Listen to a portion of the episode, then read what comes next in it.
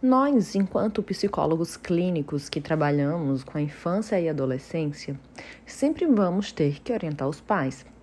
E uma das coisas que eu queria pontuar e ressaltar com vocês no episódio de hoje aqui do podcast é sobre ajudar a mãe em seu maternar. Como assim, Ana?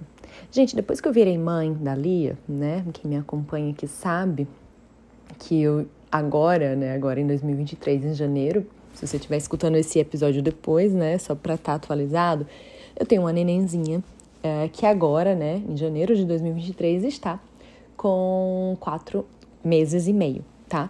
Por que, que eu tô contando isso para vocês? Porque uma das coisas que eu percebi muito é a quantidade de pitaco e de sugestões e conselhos não solicitados que as pessoas dão, achando que aquilo que serviu para eles e para a família deles e para os filhos e para a sua história de vida e momento que estava vivendo iria funcionar para mim, para minha história de vida, para minha família, para minha filha.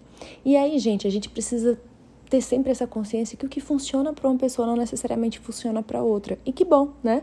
Porque as coisas que vão funcionar têm muito a ver com a nossa história de vida, com a nossa perspectiva. Mas vocês podem estar se perguntando, tá bom, Ana, por que, que você veio falar esse papo agora? E como isso se, se costura né, com a nossa prática clínica em orientação de pais quando trabalhamos com crianças e adolescentes? Eu refleti muito nesse período de licença maternidade e eu cheguei a uma conclusão as pessoas se apossam e acham que são donas das mães e das crianças que nascem. É incrível, parece que vai mobilizando. E toda essa carga né, desse maternar, de pitaco, de como foi construída esse maternar dessa mãe, é o que vai chegar para a gente na clínica quando nós formos orientar os pais.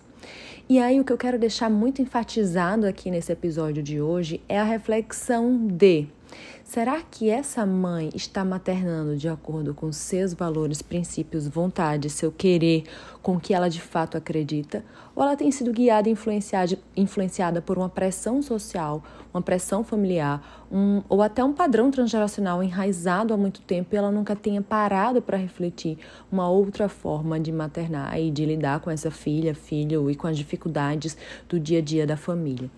Então, eu acho que quando a gente vai fazer orientação de, orientação de pais, a gente precisa mergulhar nessa história dessa família hum, e começar a compreender até que ponto eles estão conseguindo ser fiéis ao que eles acreditam e sentem, ou até que ponto eles estão reproduzindo pitacos e padrões e tudo isso.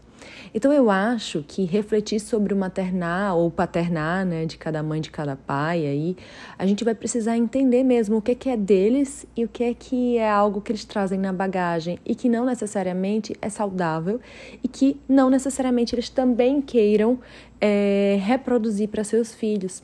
E esse é o nosso papel enquanto terapeutas, a gente parar para mostrar para eles que eles podem sim construir uma história diferente, que eles podem sim ser tudo o que eles desejam enquanto pais e possibilitar tudo o que eles desejam para os seus filhos. Então, essa foi uma reflexão que eu vim tendo né, nesse período é, da licença maternidade. Eu não estou mais de licença maternidade, mas que eu vim refletindo. E eu queria compartilhar com vocês nesse episódio, porque para nós psicólogos atuarmos com treino de paz, precisamos ter sensibilidade para ajudá-los a enxergar aquilo que eles não conseguem enxergar. E muitas vezes as respostas estão lá na história de vida deles, algo que às vezes a gente nem traz quando pensa em orientação de pais. Então reflita um pouquinho sobre isso.